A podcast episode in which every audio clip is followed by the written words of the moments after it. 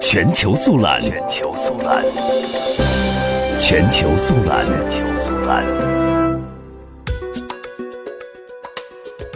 据外国媒体报道，六月十一号，法国国民议会选举第一轮投票弃权率过半，是一九五八年法国第五共和国以来最高的弃权率。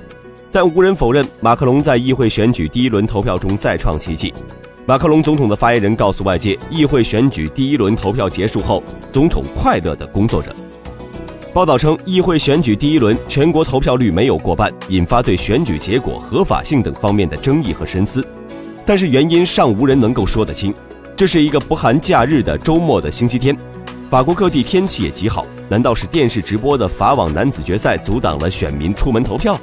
但法网比赛是下午，而当天中午的统计已经显示。第一轮投票率明显低于五年前的上届，当时这一消息似乎并未激励更多的选民前往投票。